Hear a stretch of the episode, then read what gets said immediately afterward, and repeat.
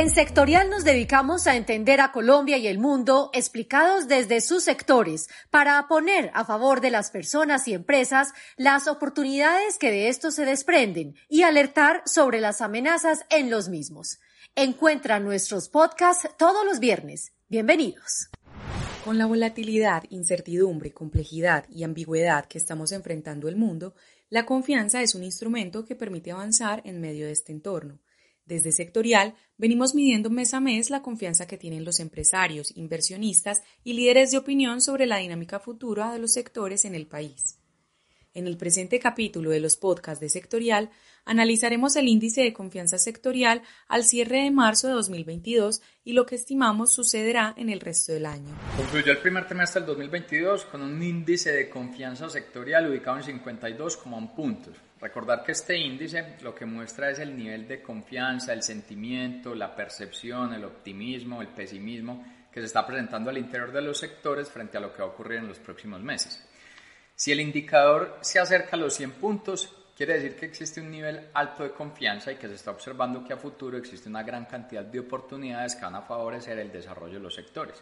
Por el contrario, si el indicador se acerca a los 0 puntos, quiere decir que a futuro se están evidenciando una mayor cantidad de amenazas que van a ir en contravía del desarrollo de los sectores. Este indicador en 52,1 puntos a marzo del 2022 muestra un 43% de más confianza frente a lo que era el 2020. Y claro, en 2020, en marzo, pues estábamos iniciando los procesos de aislamiento, entonces era una total incertidumbre tanto en las capacidades de consumo de las personas como en la capacidad de las empresas al verse aislados. Eso era entonces un 43% más frente al 2020, pero si lo comparamos con respecto al 2021, este índice de confianza ha mostrado una disminución del orden del 6%.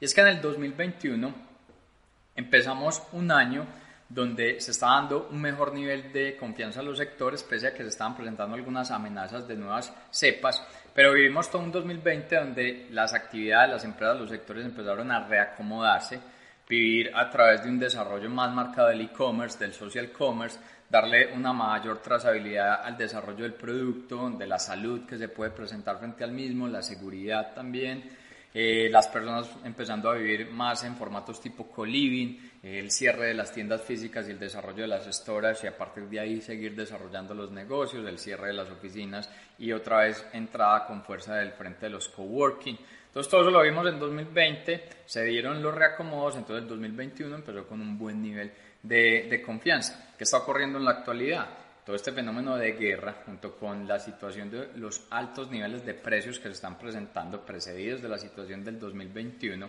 están generando un nivel de incertidumbre por parte de los consumidores de si van a mantener un nivel de gasto similar a lo que se estaba presentando recientemente o más bien van a ahorrar esos recursos teniendo en cuenta la volatilidad que se está presentando. Y si hay un mayor nivel de ahorro, pues el consumo se contrae y ahí la dinámica de los sectores también se ve afectada.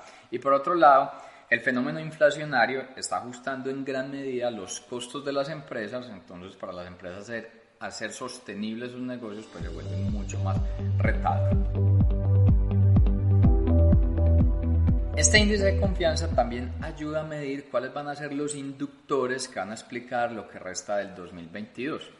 Cuando uno piensa en la situación de inductores, pues diría recientemente hemos vivido una situación marcada de pandemia, entonces debería haber mayores afectaciones asociadas a la enfermedad. Resulta que ya en el indicador no está pegando tanto el frente de COVID. Si bien recientemente estamos viendo unas alertas por el cierre de puertos en Shanghái, en Tokio, eh, con nuevos tipos de aislamiento, el frente de la enfermedad ya no está siendo el principal protagonista. Tal vez en el caso particular de Colombia, el principal protagonista como inductor que va a explicar el futuro de los sectores van a ser las elecciones. Sobre eso nos vamos a detener un poco más adelante. ¿Qué otros inductores estamos viendo de manera marcada?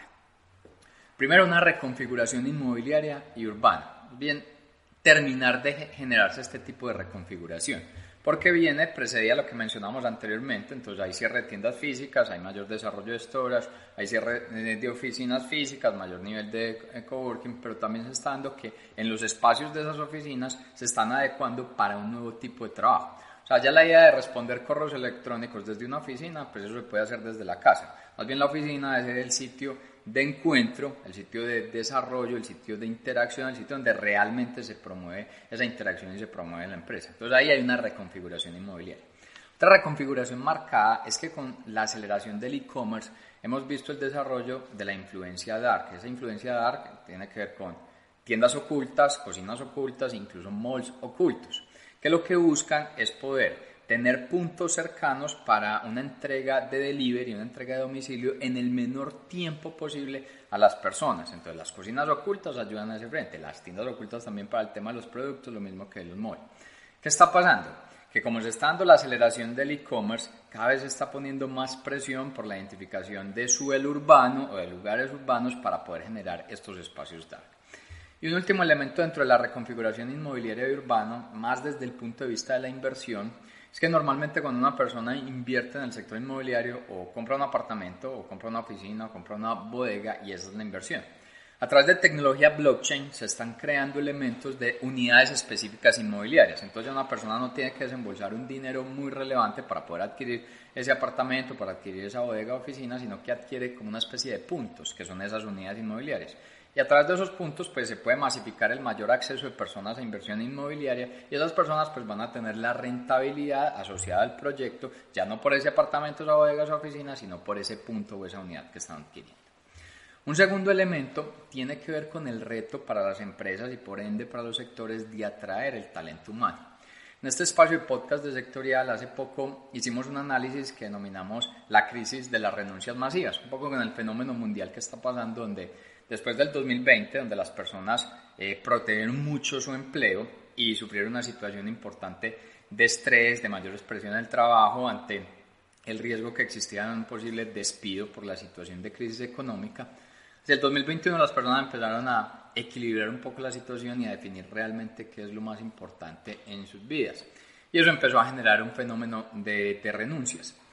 Ese fenómeno de renuncia estuvo acompañado también por entender que la nueva fuerza laboral es la generación Z. Y esa generación Z, que son personas jóvenes, eh, pues nunca habían tenido una influencia de una situación de alto nivel de estrés, porque este era su primer empleo y entonces un estrés como lo que se vive en el frente de pandemia, pues también generó ese tipo de renuncias. Sin embargo, cuando se analiza en detalle el fenómeno, algunos analistas no dicen que es un fenómeno de renuncias masivas, sino que es un fenómeno como de reshuffle. Ese reshuffle es más como de encontrar una reconexión o cuál es realmente el trabajo que atrae a una persona. De hecho, LinkedIn, eh, en todo el análisis que hace como red social eh, laboral, encontró que el 54% de los perfiles cambiaron de empleo en el último año. Entonces no quiere decir que fue renuncia, sino que las personas cambiaron rápidamente de su sitio de, su sitio de trabajo, buscando tener un sitio mucho más acorde a sus objetivos. Si se dan fenómenos de renuncia, si hay menor disponibilidad de mano de obra, pues eso también tiene un efecto económico y es que ante escasez de mano de obra, pues hay menos capacidades para producir bienes y servicios y ante escasez de bienes y servicios, pues los precios se disparan. Entonces ahí el reto es para las empresas poder atraer ese talento humano, engancharlo en su organización y mantenerlo sostenible en el largo plazo.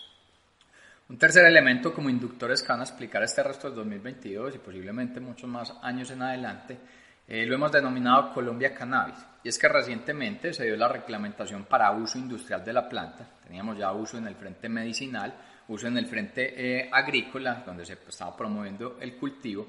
Y ahora con este nuevo tipo de reglamentación, entonces vamos a ver posiblemente mucha mayor masificación en el tema de los aceites, en el tema de los cosméticos, la parte textil y una serie de aplicaciones industriales que tiene la planta. Eso le va a dar más dinamismo a este tipo de actividad que apunta a ser una de las potencias agrícolas y en el frente industrial de Colombia. Solamente, por ejemplo, en el punto de vista de exportación, recientemente se abrieron mercados en este frente hacia Australia, donde inicialmente las ventas internacionales pueden ser del orden de unos 130 millones de dólares. Y también estamos hablando que, por ejemplo, en una región específica como Antioquia ya hay más de 100 licencias para la producción y el desarrollo de la planta.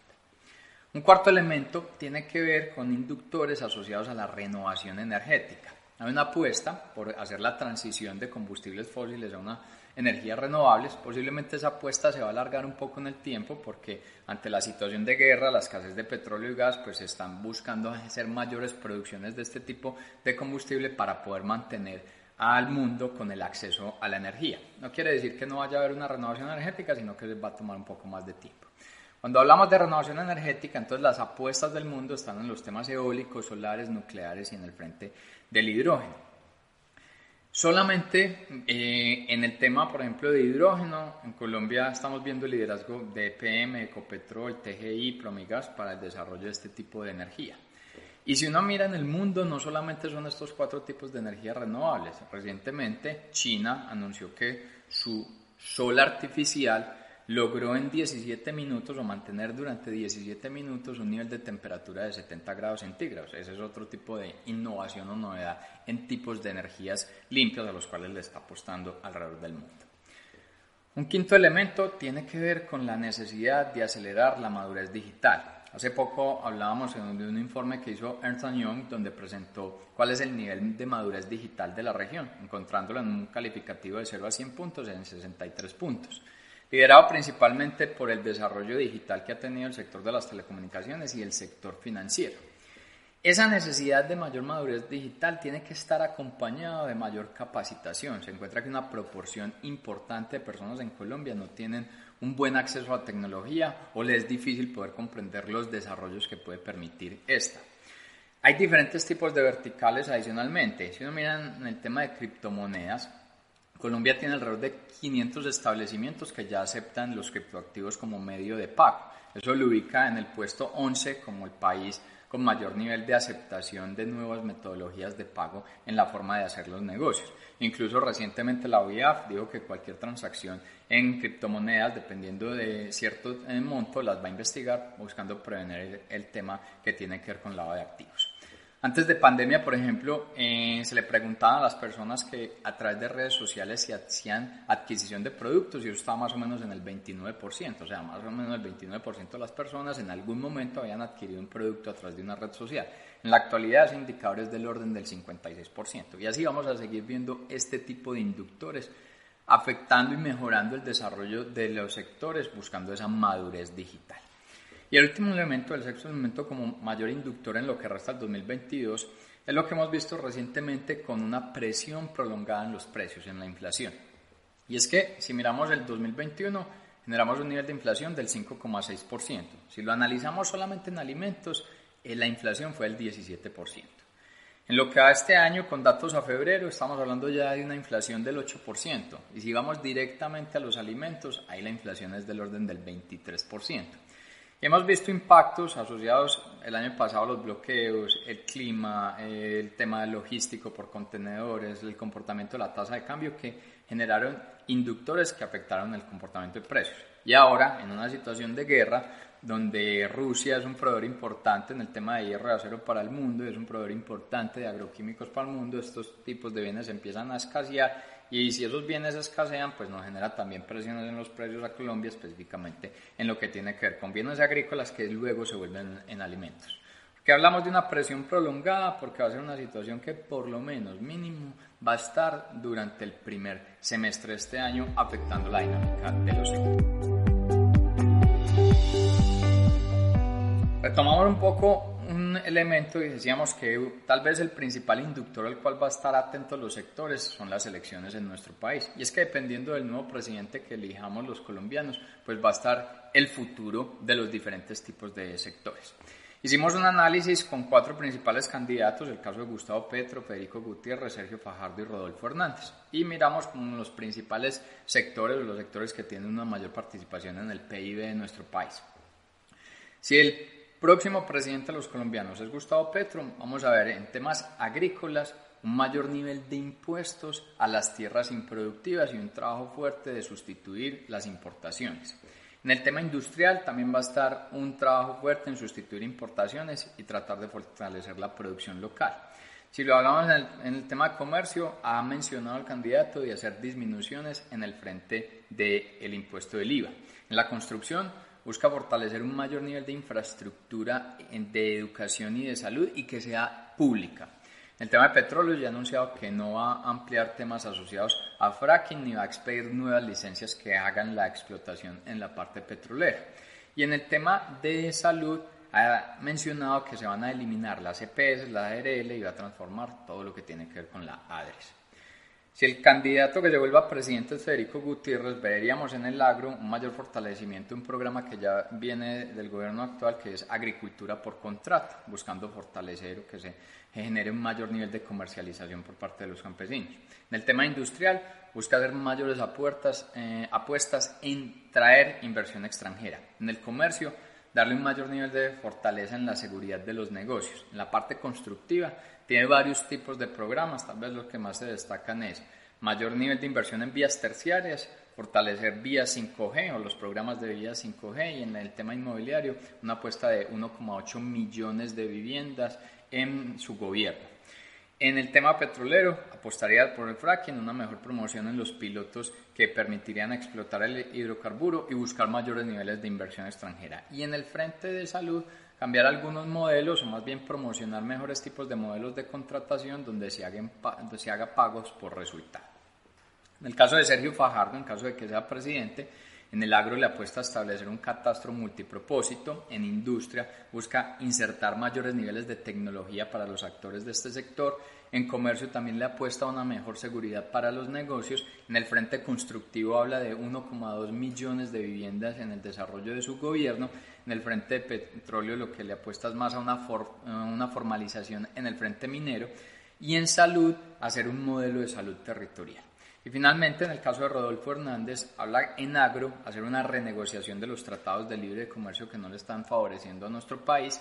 En industria, hacer una sustitución de importaciones y fortalecer la producción local. En el tema de comercio, también apuntarle a ajustes que disminuyan el IVA, habla de llevarlo del orden de un 10%. En la construcción le apuesta principalmente a infraestructura logística multimodal que pueda eh, generar una disminución en los costos logísticos del orden del 20%. En el frente petróleo busca un mayor nivel de inversión que ayude a incrementar las reservas tanto de petróleo y de gas. Y en el frente de salud eh, también menciona hacer una eliminación de algunos tipos de actores y los regímenes actuales. Hasta aquí el episodio de hoy del podcast sectorial. Si te ha gustado, gracias por compartirlo. Te esperamos en el próximo. Recuerda que todo nuestro contenido de inteligencia sectorial lo encuentras en www.sectorial.co.